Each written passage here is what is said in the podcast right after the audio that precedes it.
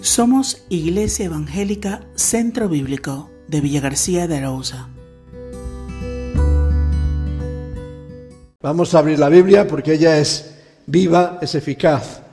Y vamos a continuar con lo que empezamos la semana pasada sobre la lucha espiritual, sobre la guerra espiritual. Eh, vamos a leer Efesios capítulo 6 y vamos a leer desde el versículo 10 hasta el 20. Vamos a repetirlos, ¿vale? Dice así la palabra del Señor.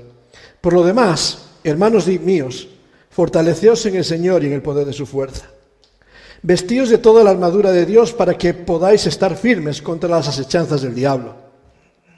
Porque no tenemos lucha contra sangre y carne, sino contra principados, contra potestades, contra los gobernadores de las tinieblas de este siglo, contra huestes espirituales de maldad en las regiones celestes. Por tanto, Tomad toda la armadura de Dios para que podáis resistir en el día malo. Y habiendo acabado todo, estad firmes. Estad pues firmes, ceñidos vuestros lomos con la verdad, y vestidos con la coraza de justicia, y calzados los pies con el apresto del Evangelio de la paz. Sobre todo, tomad el escudo de la fe, con que podéis apagar los dardos, todos los dardos de fuego del maligno. Y tomad el yelmo de la salvación, y la espada del Espíritu, que es la palabra de Dios orando en todo tiempo con toda oración y súplica en el Espíritu, y velando en ello con toda perseverancia y súplica por todos los santos, y por mí, a fin de que al abrir mi boca me sea dada palabra para dar a conocer con denuedo el ministerio del Evangelio, por lo cual soy embajador en cadenas, que con denuedo hable de él como debo hablar. Eh, a lo mejor soy muy sensible en ciertas cosas, pero cuando tocas ciertos temas y quieres hablar de ciertos temas, a veces pasan cosas que parece que quieren distraerte. Y de verdad esta mañana está siendo un poco caótica por muchas cosas que han pasado desde primeras horas. Y, entiendo que a veces hay cosas que pasan no por casualidad. Después de años que pasen todas hoy, pues es un poco peculiar. Y a veces tiene que ver con cosas que vamos a compartir. Y cada día estoy más convencido de que es el Espíritu el que también prepara y previene de lo que va a ocurrir. Eh, con Yaden no he hablado y, vamos a mencionar algunas de las canciones porque iban muy dirigidas y eso no es algo que organicemos y a mí no me gusta que lo organicemos nosotros. Creo que es el Espíritu Santo el que de una forma u otra guía todas las cosas. La lucha, la lucha espiritual, la lucha que la vamos a plantear como, como el juego. Un juego en el que todos estamos involucrados y que sabemos que funciona. Y a veces no nos damos cuenta que en este juego de lucha y de guerra en el que estamos metidos, estamos muy influenciados por ideas y filosofías. No sé cuántos habéis oído hablar de Zygmunt, Zygmunt Bauman. Zygmunt Bauman era un filósofo y sociólogo de origen judío, polaco, de nacimiento, que durante la época de la Segunda Guerra Mundial eh, se alistó en las fuerzas rusas incluso para pelear en aquellas batallas, fue militante comunista de muchos aspectos, pero con los movimientos que se dieron en, en la Polonia comunista antisemitas, tuvo que emigrar. Y emigró para, finalmente para Inglaterra, donde fue catedrático en la Universidad de Leeds. Y este hombre, que no nos suena mucho, sin embargo, sí nos afecta mucho en nuestra vida cotidiana y no lo, hemos, no lo pensamos. Él es el que acuñó y popularizó un concepto que es el concepto de las sociedades líquidas. Este hombre definía la generación en la que vivimos como una generación líquida, en contra de, todo lo que era eh, lo sólido de unas sociedades estables, rígidas, donde no había cambios, donde todo tenía que ser permanente y consolidado. Él dijo que la humanidad ahora tiene que tender a ser algo líquido. ¿Y, cómo se ve esto? Pues mira, cuando vivimos en una sociedad líquida, como él dice, los compromisos líquidos son compromisos inestables. Los compromisos se desvanecen. Esto de mantener un compromiso de por vida, no. Dejemos fluir las cosas y que pasen. Las amistades, las amistades líquidas son aquellas que se sostienen sobre la temporalidad y variabilidad. Es decir, es un principio de utilitarismo. Somos amigos mientras nos conviene. Y a veces el concepto de amistad hoy en día está tan degradado que todos abrimos el Facebook y digo, anda, 500 amigos, mil amigos y algunos ni le conoces. pero son amigos, ¿verdad? ¿Es eso la amistad? Y en una, en una sociedad líquida todo el concepto de amistad se ha terminado diluyendo también. Pero hay también el consumismo líquido. No es el consumo de líquido. ¿eh? El, consumismo, el consumismo líquido no es aquel que no se basa en mis necesidades, sino en llenar vacíos. Entonces, voy a comprar algo no porque lo necesito, sino porque me siento insatisfecho y esto va a traerme un, subidón durante un momento. Después lo aparco porque me vuelvo a sentir vacío y tengo que comprar otra cosa. Y empezamos a consumir sin necesidad. Y en esto la publicidad, en este ámbito líquido, se mueve con tremenda eh, astucia para crear en nosotros necesidades que no teníamos para que consumamos productos que no necesitamos.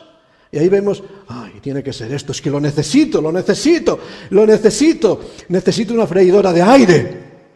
Esto me va a facilitar la vida si tienes el horno de toda la vida y es lo mismo. Pero estamos consumiendo... No, no es lo mismo, yo sé que para algunos no es lo mismo, es mucho mejor. Pero bueno, dejémoslo ahí. Pero a veces nos van creando necesidades un poco ridículas en este tiempo. Y podríamos entrar en un concepto más grave, que puede ser, dentro de todo esto, eh, el capitalismo, la economía, eh, la economía líquida. ¿Qué habla la economía líquida? Comprar a plazos. Empezar a comprar cosas necesarias o no, en base a compra ahora y paga después. Con lo cual nunca consolidas una compra. Estás endeudándote. Y cuando te vas endeudando y terminas con un endeudamiento abusivo como el que tenemos en el día de hoy, esto genera que somos esclavos del sistema y ya no estamos libres. Fíjate cómo ha cambiado la cosa. Antes, en la generación de mis padres, por ejemplo, ahorrabas, te pasabas años ahorrando, guardando, privándote y cuando tenías comprabas. Hoy compramos y pasamos el triple de años pagando, porque no hemos sabido privar. Necesito y lo necesito ya, no puedo esperar. Sociedades líquidas que van generando esclavos. Pero incluso llegamos a un ambiente más pragmático de lo que es una sociedad líquida. Has oído hablar del género fluido, ¿no? Género fluido. ¿Qué se, define con esto de identidad de género? El género fluido es aquel, no soy A, ni B, ni blanco, ni negro, soy lo que me apetezca según el momento, no soy hombre ni mujer. Según la moda, pues seré lo que me interese, lo que me convenga o lo que la oportunidad me dé. Fíjate, estos principios que, los vemos cuando empiezas a analizar los conceptos sociales de nuestros días, también afectan a la conducta de la espiritualidad, porque al final no estamos eh, al margen. Y una espiritualidad fluida nos afecta también desde el mundo oriental. Seguramente habéis escuchado este, este lema, ¿verdad? Big water, my friend. ¿A qué lo has escuchado? Más de una vez. Se agua. Fluye. Deja que las cosas pasen en tu vida. Y qué bonito, ¿verdad? Fluir. Pero ¿sabes qué, qué pasa cuando fluyes? Cuando eres agua y te dejas fluir. Que la corriente te lleva. Fluyes con el ritmo de la corriente. Y la corriente de este mundo te lleva a donde quiere. Fluye, déjate ir, déjate llevar. Y caemos al final en dar respuesta a los anhelos de nuestro corazón a las pasiones de nuestra vida y no confrontamos nunca las presiones de nuestro tiempo y caemos en un problema, la inconstancia. Inconstancia. Comenzamos, nos animamos, pero las corrientes nos arrastran.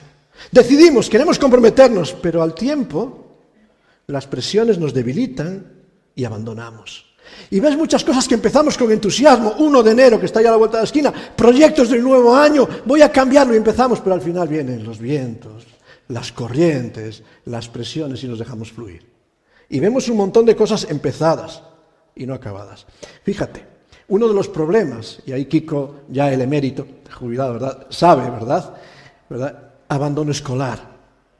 ¿Cuál es el índice de abandono escolar tan elevado que hay en nuestros días? Pero no solo esto.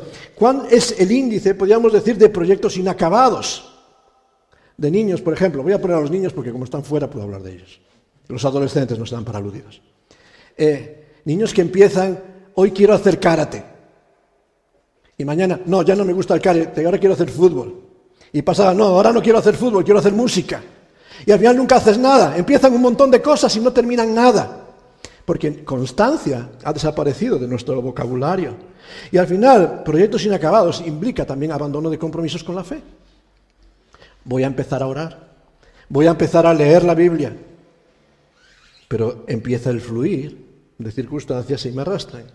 Con ello caemos en lo que en arquitectura se ha dado en llamar el feísmo urbanístico. ¿Sabes lo que es el feísmo urbanístico, verdad?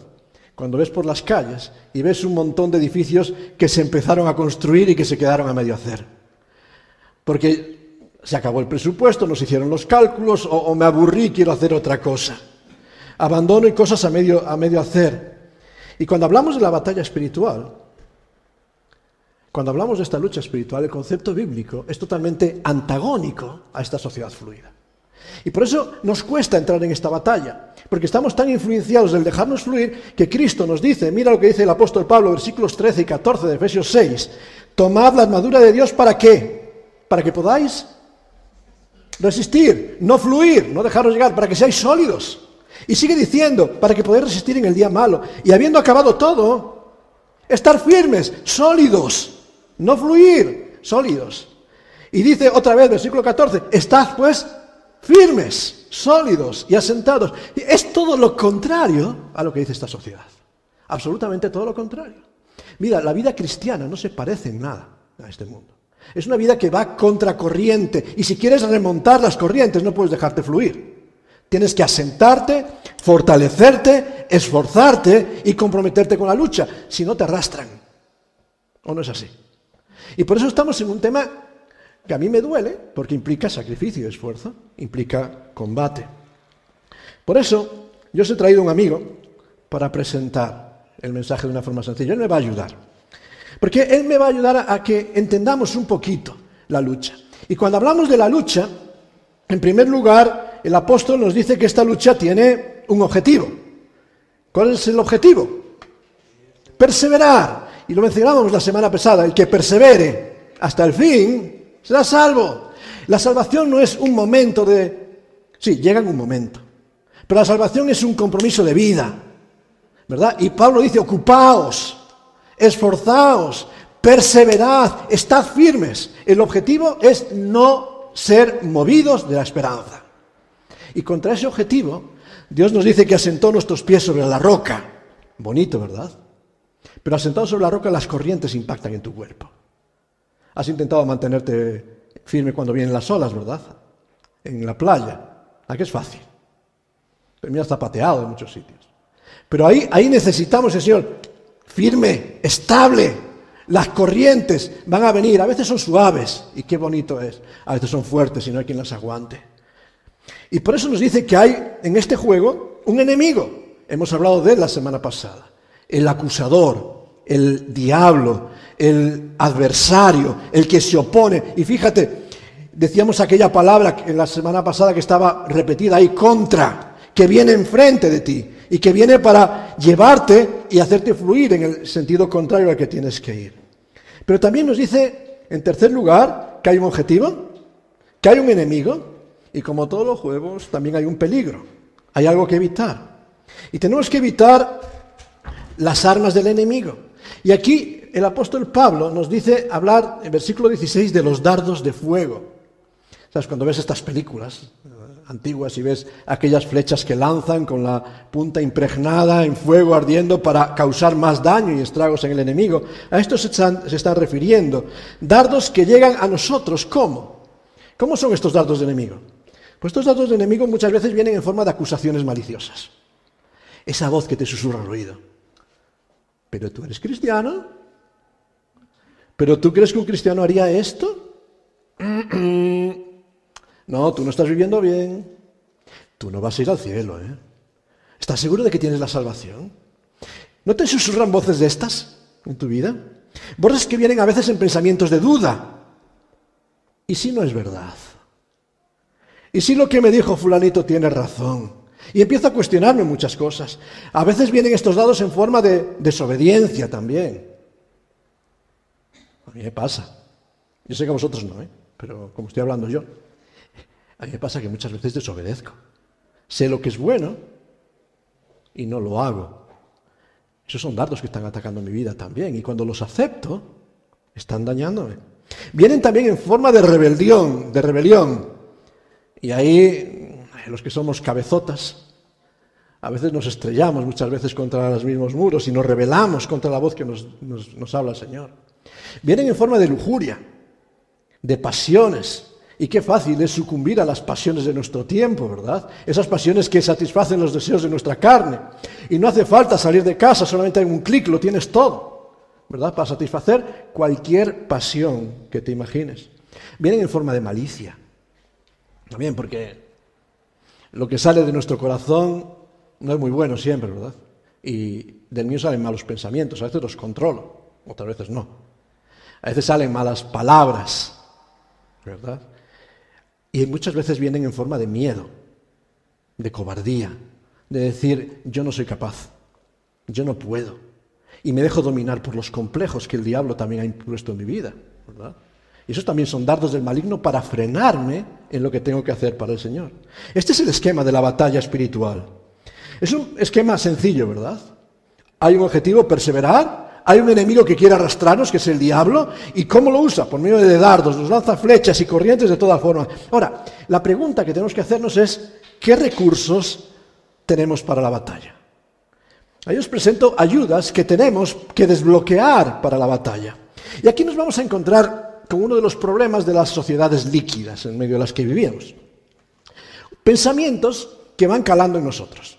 De nuevo, yo sé que a nosotros no nos han mojado mucho aún todavía, pero están ahí, y por eso lo voy a decir. Y es el de buscar el camino fácil. No, no lo buscamos, ¿verdad? Nosotros nos esforzamos por hacer lo que nos cuesta. Pero en nuestros días queremos el camino fácil, el dejarnos llevar y que sean otros los que asuman el control. Y también en la vida espiritual, lo siento. También en la vida espiritual nos toca que queremos dejarnos llevar y buscamos excusas y culpabilizar. Es que fulanito me miró mal. La culpa es de fulanito. A lo mejor hoy tenía conjuntivitis y te miró mal por eso. Pero no, pero le tengo que culpar a él porque así me justifico yo. Y empezamos a buscar así. Y cuando hablamos de la lucha espiritual y de las batallas de la vida, como no nos gustan y queremos el camino fácil, entonces recurrimos a las promesas de Dios. Y sabemos la Biblia de memoria, ¿verdad? Os voy a citar una promesa de Dios que sé que la conocéis, Éxodo 14, 14. Lo conocéis, ¿verdad? Habla de la batalla y dice Señor, Jehová peleará por vosotros y vosotros estaréis tranquilos. ¿Es verdad o no? ¿Es verdad o no? Sí. Qué bueno, puedo estar tranquilo en medio de la lucha, porque Dios pelea. Ya está la batalla resuelta. ¿Sabes? Este es un, un poco un ejemplo de lo que decíamos la semana pasada. Coger textos fuera de su contexto, crear algo bonito y aplicarlo para nosotros, es lo que nos interesa, lo fácil. Pero, ¿cuándo le dice Dios estas palabras a su pueblo? Éxodo 14, 14. ¿Cuándo se las dice? Pues se las dice en un momento en que el pueblo estaba entre la espada y la pared. Literalmente. Por delante, el mar rojo infranqueable. Por detrás, el ejército de Faraón indestructible. Y ahí, en medio de esa situación, el pueblo se veía muerto y el Señor les está diciendo en Éxodo, el versículo anterior, 14, 13, Vemos el 14, pero en Éxodo 14, 13 le dice, estad firmes, no abandonéis, resistid. Pero eh, estoy resistiendo que me voy a morir. O me muero ahogado o me muero a las lanzas del enemigo. ¿Qué resistencia es esto? ¿Cómo que me quede para que me maten? Es lo que estaba diciendo el Señor. Resistid, estad firmes y yo voy a pelear por vosotros. Y cuando le dice, estar tranquilos, no le dice, quedaos en el sillón de vuestra casa ahí con todas las comodidades, con la televisión, con el internet, con lo que necesites. ¿Verdad que no? estad tranquilos, pero bajad y meted los pies en el fango del río y cruzad por en medio de dos paredes enormes de agua inestables, que no las has visto. Estás tranquilo, pero haz tu parte. Mete tus pies en el fango. No les puso una autopista ni un puente cómodo. Mete tus pies en el fango y pasaron por medio de dos paredes. ¿Y sabes por qué sabemos que es un fango? Porque los carros de Faraón detrás se quedaron enzarzados allí. Pero Dios permitió que el pueblo de Israel pasara. ¿Y sabes por qué sabemos que había dos paredes de agua? Porque los carros de Faraón y el ejército de Faraón fue ahogado allí. Y el pueblo de Israel pasó. ¿Te sentirías seguro y tranquilo cruzando por el fango inestable y por las paredes de agua? que te salpicaría en algún momento? Es fe, es esfuerzo, es lucha, es compromiso. Ah, sí, es verdad, Eduardo, sí. Pero es que en Deuteronomio también dice el Señor, cuando les da la tierra prometida y tienen aquellos enemigos, dice Deuteronomio 3:22, no los temáis, porque Jehová vuestro Dios es el que pelea por vosotros. Qué bonito, ¿verdad? Jehová pelea por vosotros. Pero de nuevo, justamente antes, Deuteronomio 3:18, Dios le había dicho al pueblo, Jehová vuestro Dios os ha dado esta tierra por heredad. Es verdad. Pero iréis armados todos los valientes. Tenéis que equiparos para ir a la lucha. Dios te lo ha dado, pero tú tienes que conquistarlo. Y fíjate cómo cambia el chip. A veces nos quedamos con esto, Jehová peleará por mí. Bonito. Pero cuando de esto te lo dice, te está diciendo, equípate para hacer tu parte y conquistar tus enemigos. Jehová me dará ese trabajo que estoy anhelando. Genial. Pero levántate y preséntate. Prepárate para ello. También haz, haz tu parte. Sí, a lo largo del Antiguo Testamento se nos presenta a Dios como Jehová de los ejércitos, el guerrero poderoso que lucha para proteger a su pueblo. Pero su pueblo debía equiparse para pelear las batallas del Señor. Cuando el pueblo de Dios no se equipaba, venía una pequeñita aldea como hay, cuatro amigos, y les derrotaban. ¿Verdad? Cuando el pueblo no se preparaba. Y cuando el pueblo no se preparó, fueron llevados al cautiverio y cayeron en multitud de enemigos. Hoy Hoy ocurre lo mismo. Las armas y la armadura para la batalla son de Dios, pero la guerra es espiritual. Y estas las pone Dios a nuestra disposición para que las tomemos, nos equipemos con ellas en su poder y en esta lucha enfrentemos las corrientes. Pero si yo no hago mi parte, estoy expuesto a la derrota. Decía William Gurnall, William Gurnall era pastor de una pequeña iglesia era en el tiempo de los puritanos, año 1655, y él escribió un comentario sobre estos diez versículos. Él dice que era un comentario insignificante y una pequeña obra. Bueno, eh, tenía como 1500 páginas, 261 capítulos y tres volúmenes. O sea, era pequeño e insignificante sobre estos diez versículos. Pero bueno, era una obra tremendamente espiritual y en uno de estos párrafos, no la he leído entera, ¿eh? he buscado la cita por otros lados.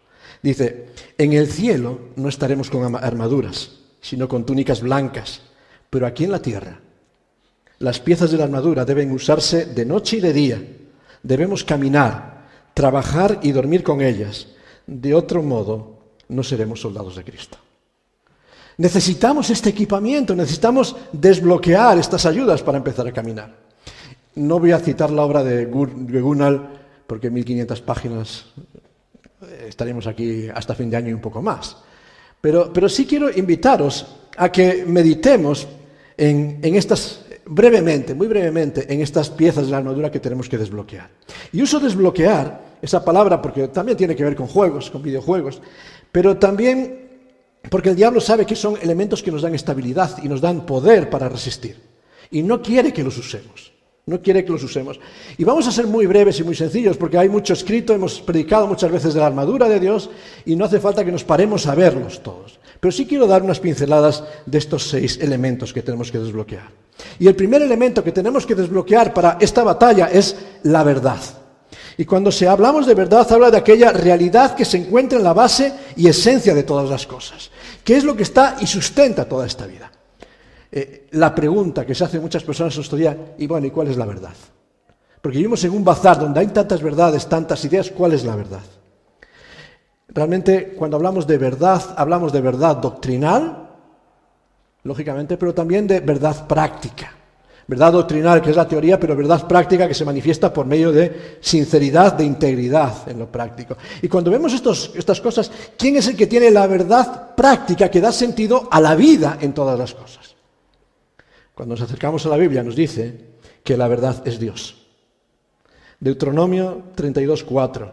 Dios de verdad, sin y ninguna iniquidad en él, justo y recto. Ese Dios que es fiel en todos los tratos para los hombres. Jeremías 10, 10. Jehová es el Dios verdadero, Dios vivo, Rey eterno. A su ira tiembla la tierra. Dios es la verdad. Y si quieres conocer la verdad, tienes que volver al origen, al creador, a la esencia de donde se sostienen todas las cosas. Hace tiempo estaba hablando con un chico en una mesa, me pusieron al lado un chico que se confesaba budista. Y en medio de la, de la charla, yo no sé mucho de budismo y empecé a preguntarle. Y le empecé a preguntar y empezó a contarme historias y cuentos. Y le empecé a preguntar sobre el origen, de dónde venimos, cuál es la, la esencia de todas las cosas. Y empezó a contarme una fábula. Y dije, hombre, para el origen tienes que tener algo más sustentable que una fábula, algo más sostenible. Después de tres preguntas se cayó y dice, pues no tengo las respuestas. Realmente nos encontramos con un mundo que, que nos dice verdades que no se sostienen porque no tienen la base de la existencia en el origen, que es Dios. Y muchas personas en nuestros días nos hablan de la ciencia, de la razón, del pensamiento, y cuando te empiezas a, a rascar un poco, ves que toda esta ciencia y conocimiento humano se sostiene sobre teorías humanas. No tienen consistencia en la verdad. La Biblia nos dice que Dios es la verdad. Y esta verdad Dios la hace visible en Cristo. Juan 14, 6. Jesús dice, yo soy el camino, yo soy la verdad yo soy la vida. Y nadie viene al Padre si no es por Cristo. Es en Cristo donde vemos revelada la fidelidad y amor de Dios. Pero esta verdad Dios la revela también para nosotros en su palabra. ¿Verdad? Juan 17, 17. Mi palabra, tu palabra, es verdad. Es la verdad que necesitamos. Por eso, como ya Pablo le había dicho a los Efesios, capítulo 4, versículo 21, si en verdad le habéis oído y habéis sido por él enseñados conforme a la verdad que está en Jesús. La verdad que sostiene todas las cosas está en Jesús. Y Pablo nos dice que tenemos que ceñirnos con esta verdad. Ahora, ¿qué, quieres decir cuando dices ceñirte el cinturón? Eh, pues voy a apretarme porque vienen malas, vienen tiempos malos. Y me voy a privar de cosas, no voy a tomar todo lo que quisiera porque tengo que ceñirme a un presupuesto, a unas condiciones de vida. Nuestra conducta no se ajusta por medio de la sabiduría humana, la sabiduría líquida, sino que se ajusta cuando nos ceñimos a la sólida verdad de Dios. Y ahí ya nos cuesta, ¿verdad? Porque se opone a muchos de nuestras pasiones, de nuestros deseos, nos pide obediencia, y cuánto nos cuesta esta obediencia en muchos momentos. Desatender la verdad, desabrochar, desbloquear la verdad. Desbloquear también la justicia. Y cuando hablamos de justicia, hay un concepto que para Pablo es esencial y maravilloso, que es el concepto de justicia imputada o justificación, ¿verdad? Y este es un concepto maravilloso. No es nuestra justicia la que nos va a proteger en la batalla. ¿Sabes por qué no? Porque nuestra justicia no existe. No la hay. No es nuestra rectitud la que podemos presentar, sino la justicia de Dios. Me encanta 2 Corintios 5:21, ¿verdad? Cuando dice del Señor Jesucristo que al que no conoció pecado, Dios por nosotros lo hizo pecado. ¿Para qué? Para que nosotros fuésemos hechos justicia de Dios en Él.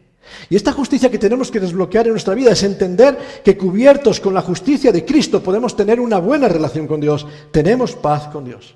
Nuestra relación con Dios no es algo innato en nosotros. Nuestra relación con Dios no es algo que surge de nuestra naturaleza que surge de lo que nosotros somos, sino que nuestra relación con Dios se adquiere únicamente por medio de la fe en Cristo.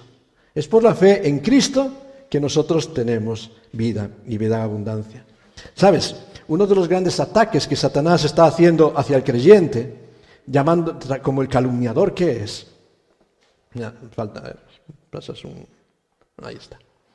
Uno de los grandes ataques que está haciendo como el calumniador que es, es decirnos que, que no tenemos la salvación. ¿No te pasa a ti? Hacerte inseguro de tu salvación. Te dice, mira, mírate a ti mismo. A el Eduardo, ¿has mentido? Sí. ¿Mientes? Sí. ¿Tienes malos pensamientos? Sí. ¿Haces esto? Sí. ¿Haces lo otro? También. ¿Eres salvo? Y entonces empezamos a cuestionarnos y decimos, bueno, es que si vivo así voy a perder la salvación. Y yo me pregunto, ¿quién puede tener seguridad de salvación sobre la base de sus hechos? Por eso la Iglesia Católica te, aplica la extrema unción por si acaso. Y muchas personas empiezan a aplicar eso y es que voy a perder la salvación. Pero fíjate, lo que me da seguridad no es la salvación que yo he conquistado y que yo pueda retener, porque jamás lo podré conseguir. Lo que me da la seguridad es que Cristo murió por mis pecados para que yo sea hecho justicia de Dios en Cristo, no en mí. Y Satanás me dice, mírate a ti, y entonces soy un fracasado. Pero Dios me dice, mira a Cristo, y entonces estarás seguro. Y si me miro a mí, hay pecado. Si me miro a Cristo, hay justicia. Y Pablo lo dice a los romanos, Romanos capítulo 8, versículo 1. Ahora pues, ninguna condenación hay. ¿Para todos? No, para los que están en Cristo Jesús. Si estás en Cristo, puedes decir, no hay condenación. ¿Sí o no? Pasada, presente y futura. Y va a decir más adelante, versículo 33 de Romanos 8, ¿quién acusará a los escogidos de Dios? Dios es el que justifica. ¿Quién condenará? Si Dios te ha declarado justo y Dios es el todopoderoso, soberano, el juez del universo, ¿quién está por encima de él? ¿Quién está a su mismo nivel? Y si Dios dice, Eduardo, eres justo, ¿quién puede decir que no lo soy? Si Dios te ha justificado, ¿quién puede quitar su veredicto? Dios no cambia de opinión. Dios ha entregado en la cruz a su Hijo para pagar el precio de tu redención. ¿Habrá algo que pueda hacerle cambiar de opinión? ¿Quién condenará? Cristo es el que murió, el que también resucitó, el que está a la diestra de Dios, el que intercede por nosotros. ¿Quién condenará si Cristo lo hace todo? Esta es la seguridad cristiana. En Cristo somos declarados justos. Y tenemos más que nunca en este día que revestirnos de esta coraza de justicia. Y decidir en medio de estas tentaciones, ¿creo a Dios que es verdad o creo al, al diablo que es el engañador? ¿Cuántas cosas cambian cuando entendemos esto? Pero hay una tercera pieza que desbloquear. Y ahí lo cantamos en esta mañana. Es la pieza del Evangelio. Galicia la vamos a cambiar, qué bueno, porque el Evangelio está en los pies para dar estabilidad en la vida. Nos da estabilidad a nosotros porque nos da seguridad de las buenas noticias que hemos recibido. Pero también tenemos estabilidad en la medida en que proclamamos el Evangelio a otros. Las bendiciones no se pueden callar. Alguien definió hace un tiempo la evangelización como la realidad de un mendigo diciéndole a otro mendigo que ha encontrado pan. Una persona hambrienta diciéndole a otro, he encontrado pan que satisface todas nuestras necesidades y le envía hacia ahí. Dice, yo no tengo el pan, pero ahí hay pan. Yo no tengo lo que te sacia, pero ahí sí lo hay. Y me llama muchísimo la atención el testimonio de Pedro allí en la puerta de la hermosa con aquel mendigo. ¿Verdad? No tengo oro, no tengo plata, yo no tengo nada que darte, pero Jesucristo sí. Las buenas noticias, Jesucristo te libera de tus cadenas. Y en el nombre de Jesucristo de Nazaret te digo a ti, levántate y anda. ¿Y qué ocurrió? Que no recibió oro ni plata, pero recibió libertad. Y este es el mensaje del Evangelio que tenemos que proclamar. No proclamarnos a nosotros mismos, decía Pablo. Porque nosotros mismos, ¿qué podemos darle a este mundo? ¿Qué podemos aportar? Pero sí podemos aportar a Jesucristo. No nos predicamos a nosotros mismos, sino a Jesucristo como Señor. Y nosotros como siervos de Él, por amor de Jesús. Si hemos recibido las noticias, tenemos que comunicarlas. ¿Pero las comunicamos? ahí entramos en un campo de batalla. ¿Y por qué no las comunicamos? Porque el diablo no quiere que desbloqueemos este icono. ¿Y por qué no quiere? Porque el diablo sabe que el Evangelio, dice el apóstol Pablo, es poder de Dios para salvación. El, Evangelio proclamado destruye las obras del diablo. El Evangelio proclamado trae libertad a los cautivos. El Evangelio anunciado sana a los quebrantados. El Evangelio predicado da fuerzas al cansado. El Evangelio sanaría a muchas necesidades de nuestra sociedad. ¿Lo proclamamos? ¿Por qué lo callamos entonces? Porque el diablo no quiere. Porque por medio del Evangelio el poder de Satanás es anulado. Y por eso Satanás quiere callar nuestra voz. Lo compartía creo que el viernes, esta canción cantamos muchas veces y lo decimos, no nos podemos callar. Pero cuando llega la verdad es que me da miedo. Es que me van a insultar, es que me van a rechazar. ¿Es poder de Dios o no? Y si es poder de Dios, ¿quién lo puede frenar? Pueden acallarte a ti, pueden intentar callar tu voz, pero es el poder de Dios que cambia la historia, poder de Dios. Un cuarto ítem para desbloquear. Y tiene que ver con lo que vamos a ver, es la fe. ¿Qué es la fe? Definición bíblica, ¿verdad? La certeza de lo que se espera, la convicción de lo que no se ve. Qué gran definición, ¿verdad? Es la certeza de lo que me espera en el futuro. Tengo seguridad. Y la seguridad del futuro es que no tengo juicio, sino aceptación. Es la convicción de lo que no puedo ver. No puedo ver mi justicia, pero sí experimentar la justicia de Dios en Cristo. Pero sobre todo la fe es la convicción de que mi depósito está guardado para aquel día. ¿No es así? Pablo decía, estoy convencido de que es poderoso mi Señor para guardar mi depósito. Pablo decía, Romanos 8, 38 y 39, estoy seguro de que nada ni nadie me puede apartar del amor de Dios que es en Cristo Jesús. Y me encanta cuando vas siguiendo las enseñanzas del apóstol Pablo y habla, estoy convencido, estoy seguro, estoy bien cierto, nadie me lo puede cuestionar. Cuando los dardos del maligno llegan, y fíjate que cuando habla de la fe es cuando habla de los dardos, llegan dardos de duda muchas veces a nuestra vida. El escudo de la fe las apaga toda duda. Cuando los dardos de la tentación asoman en la vida, el escudo de la fe es el poder de Dios que los anula, anula la tentación. Porque en Cristo podemos resistir la tentación, ¿sí o no? A mí me molesta, y, yo lo digo y lo decimos muchos, cuando afirmamos la carne es débil. Porque es una media verdad, y las medias verdades son una gran mentira. Y decimos la carne es débil, y como la carne es débil puedo caer a la tentación, y puedo sucumbir a la prueba, y puedo sucumbir y lo justifico. ¿Es verdad eso o no? La carne es débil, pero Dios es más fuerte. No es así. Mayor es el que está en nosotros que el que está en el mundo. Y Dios me ha dado su espíritu de poder para resistir. ¿Sí o no? Si digo alguna mentira, me corriges. Y si me ha dado el espíritu de poder cada vez que me dejo dominar por la carne es porque he dejado de aplicar la fe en la confianza de Cristo que tiene poder. Fe. Y ligado con la fe tiene que ver también la salvación esa esperanza que nos libera de todas las asechanzas. Decía Charles Hodge que la salvación adorna y protege al cristiano, le capacita para mantener su cabeza en alto, con confianza en gozo y gozo en medio de la batalla, y aún siendo vapuleado. Es el hecho de que es salvo más allá de las circunstancias de la vida. A veces el diablo piensa que intenta engañarnos diciendo que este ornato podemos perderlo.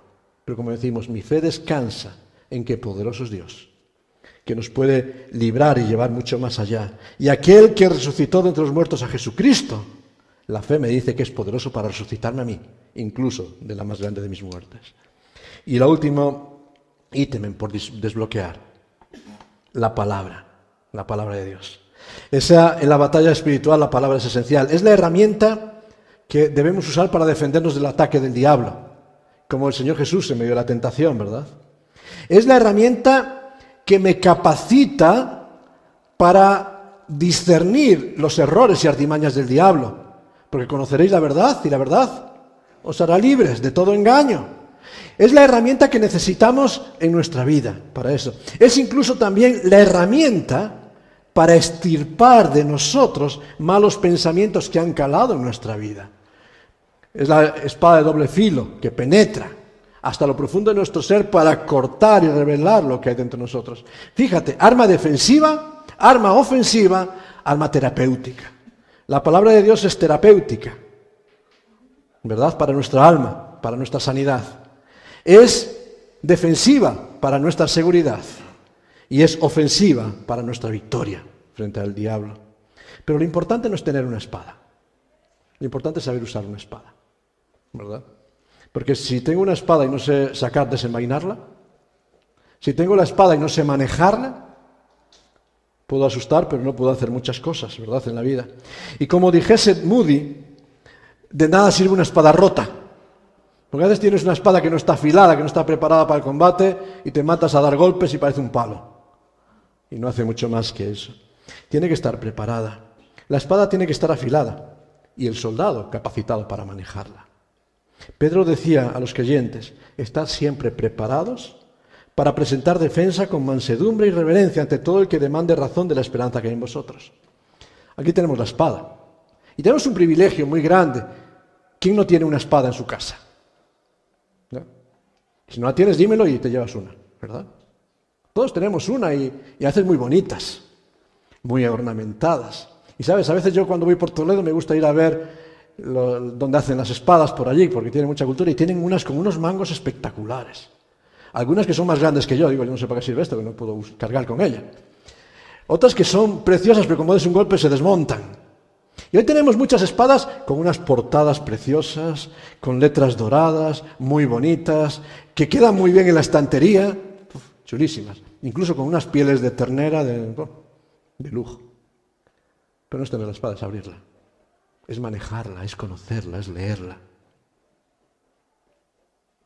Y ahí tenemos nuestra falla. ¿Te estás entrenando para usar tu espada a diario? ¿Estás abriéndola, leyéndola, meditándola, estudiándola? ¿Estás llenando tu vida con los recursos para presentar en el momento de la batalla? Muchas veces llegan las dudas. ¿Sabes cómo se combaten las dudas? Llevándolas a la palabra. Una duda, duda que no se resuelve se convierte en veneno para la fe. Por eso la palabra es la respuesta para la fe. ¿Sabes cómo se mata de una duda? Buscando la respuesta. Buscando la respuesta. Puedes preguntar, puedes indagar, pero no te quedes nunca con la duda. Dios provee todo el equipo necesario para la batalla. Las seis piezas juntas. Y cuando estas seis piezas eh, que Dios ha provisto, las hacemos nuestra, algo va a cambiar en nosotros. Y dejamos de ser una persona en esta vida para ser un soldado de Cristo. Pero para ser soldado tienes que equiparte con la armadura. Y Pablo va a usar una pequeña parte más en este equipamiento. Y Pablo va a usar el término de la oración. Porque para equiparnos de la armadura no es una tarea mecánica donde, ale, me pongo aquí salgo a la calle a dar bibliazos a todo el mundo. A veces lo hacemos. No, o, empiezo a hacer otras cosas por ahí. Dios me prepara y me equipa con, por medio de la oración como el elemento que va a ensamblar toda la armadura. Nos preocupamos para equiparnos por la batalla, diciendo que dependemos de Dios en la batalla, que necesitamos a Dios, y esto es la oración. Porque cuando oramos estamos diciéndole a Dios te necesito. Y Pablo usa cuatro todos ahí, ¿verdad? Dice, orar en todo tiempo. Orar con toda oración y súplica de todas formas. Orar con toda perseverancia, de forma constante, sin cesar. Orar por todos los santos. El problema empieza cuando oramos, pero cambiamos el todo por alguno. Y fíjate cómo cambia. Y empezamos a orar algún, algún momento, cuando me queda tiempo. Y empezamos a orar, bueno, de alguna forma, generalmente con las súplicas por lo que me interesa. Pero estoy orando. Y en las horas de la comida, por los alimentos, bueno. Orando algunas veces, cuando a ratos, cuando friego los platos y me queda tiempo para pensar. Y orar por algunos santos, porque orar por todos los creyentes, algunos que no se lo merecen. Pero Pablo no nos está diciendo esto, ¿verdad? La vida cambia cuando empezamos a practicar la oración con los todos, por todos, de una forma constante. John Stott decía, sin la oración somos demasiado débiles, demasiado blandos para enfrentar las fuerzas del mal. Sin la oración fluimos, con la oración resistimos. Pero Pablo está pidiendo oración y me gusta aquí, y quiero terminar con esta reflexión. Está pidiendo oración por sí, por sí mismo. Orar por todos y orad por mí. Pablo cuando escribe la carta a los Efesios, como decíamos ya hace tiempo, está escribiendo desde la cárcel. Y si te encuentras en una cárcel sin comodidades como era la cárcel romana, un foso oscuro, húmedo, con tu libertad perdida, con tu mano esposada constantemente a un soldado, ¿qué pedirías? Y yo podría entender perfectamente que Pablo pidiese libertad para su vida, sería muy justo. Pero no pide, no pide que los grilletes de sus manos sean soltados, sino pide que su boca nunca se cierre para proclamar el Evangelio, porque el Evangelio es poder. Y él dice que no se, que no se callen mis labios. En tiempos de cadenas y de opresión, el pueblo de Dios descubrió el poder liberador de proclamar el Evangelio. Porque cuando proclamo el Evangelio yo experimento la libertad del Evangelio.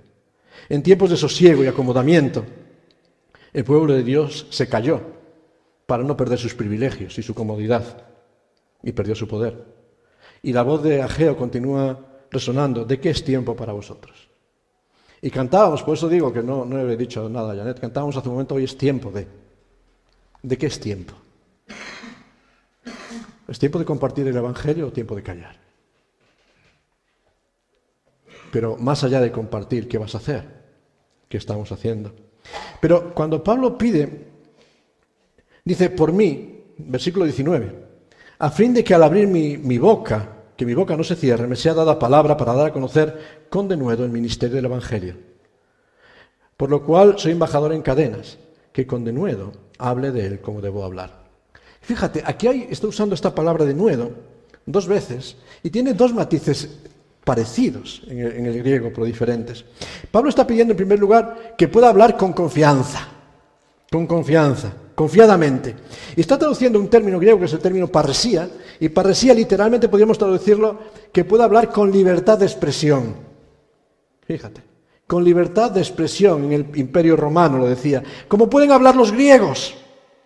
Pues yo que lo puedo hacer, incluso en Roma, donde estamos siendo cautivos. Pablo no quería que el Evangelio estuviese callado por las presiones sociales de lo políticamente correcto. ¿Cuán urgente es levantar esta oración hoy en día? Señor, que pueda hablar con libertad de expresión. Porque hoy en día, y lo sabéis mejor que yo, ¿verdad? No puedes predicar el Evangelio en la calle con libertad. Porque cuando tocas ciertos temas del Evangelio enseguida te vienen las piedras encima el respeto, la tolerancia hacia el Evangelio ha desaparecido. Es una parte de, los, de las realidades de estos tiempos. Y tenemos que orar, Señor, que tú siervos, que aquellos que hablemos, podamos hablar con libertad de expresión ante aquel que demande razón de la esperanza que hay en nosotros. Y en segundo lugar, habla, dice denodadamente, en el versículo 20, vuelve a repetirlo en la traducción castellana, y es el matiz del mismo término. Aquí va a usar el término paresizomai, es muy parecido, es la misma base, pero habla que pueda hablar de una forma valiente. Si en el primer verbo habla de que no me sienta bloqueado desde fuera, en este segundo está diciendo que desde dentro el miedo, el temor al rechazo no me calle. Fíjate, también es necesito hablar de una forma valiente, sin temor a las repercusiones, sin callarme por no herir sensibilidades. Y a veces nos sentimos callados en la vida para no predicar el Evangelio, porque si le digo que es pecador, igual me va a mirar mal. Si le digo que se va a ir al infierno, no va a querer hablar más conmigo. Hace unos días vino una persona por aquí preguntándome si podía ser socio. Bueno, aquí socios, socios no. Si quieres venir aquí por medio de la fe en Cristo, puedes venir, pero... Y como veía el tema, le dije, bueno, ¿y qué hacéis? Pues mira, aquí predicamos que todos somos pecadores. Y se dio la vuelta y se marchó. Porque eso ya no le gustaba. La iglesia no es un club social. Y es un club donde venimos para escuchar lo que Dios dice a cada uno de nosotros. Y a veces salimos heridos, no porque el predicador quiera herir, sino porque la palabra de Dios tiene que hablarnos. Y a veces salimos conmovidos, y a veces salimos edificados, y otras veces salimos indiferentes. Pero es el Espíritu de Dios el que tiene que orar. Y tenemos que pedir, Señor, danos de nuevo, para que de una forma valiente digamos todo lo que tú quieres que digamos. En amor, pero no callarnos la verdad. Y a veces en nuestros días, para evitar ofensas, se calla mucha verdad. Y eso es amputar el Evangelio. Eso es tener espadas rotas. Y no queremos que la palabra de Dios sea una espada rota. Por eso, para concluir con nuestro amigo que nos ha acompañado, podemos terminar esta realidad diciendo la batalla espiritual es real, muy real. Y los recursos que Dios nos ha dado están a nuestro alcance. Dios ha puesto a nuestro alcance la oración, la fe, su justicia en Cristo, la palabra de Dios lo ha puesto todo para que lo tengamos. Ahora la responsabilidad es tuya y mía. ¿Estás usando la palabra de Dios? ¿Estás orando en todo tiempo por todos? ¿Estás creyendo a Cristo? ¿Qué estás haciendo para vencer en la lucha espiritual? Dios te ha equipado. Y si estás viviendo en derrota, en esta mañana es tiempo de planteártelo. Si hay derrota en tu vida no es por culpa de Dios, no es por culpa del entorno, no es por culpa de la sociedad laica, no es por culpa de la publicidad. Si estoy viviendo en derrota es porque no me estoy equipando con todo lo que Dios me ha previsto. Y por eso hoy es el día de empezar a cambiar. Hoy es el momento. ¿Estoy siendo responsable con lo que Dios demanda de mí? ¿Estoy siendo responsable o necio? No culpes en otros, porque Dios hoy habla contigo y habla conmigo. Y por eso tenemos que dejar de ser, muchas veces yo digo, creyentes ping-pong, que nos pasamos la bola unos a los otros. Y Dios quiere decir, tú eres el único responsable de equiparte para la lucha. Y si estás fracasando, hoy es tiempo de pararte delante de Dios, decirle perdón y decir, Señor, ayúdame a equiparme con todo lo que tú me has dado. Quiero tomarme en serio el camino. Pero nadie más. A veces somos muy fáciles a culpar a otros, somos muy fluidos. Pero en la vida cristiana tenemos que ser sólidos. Y sólidos en la palabra de Dios. Y que el Señor, Señor nos ayude para entender que necesitamos refugiarnos en Él. Vamos a concluir con un momento de oración.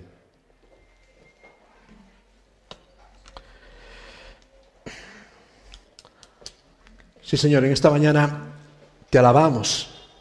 Te alabamos porque podemos decir con convicción que tú eres nuestra justicia y nuestra salvación.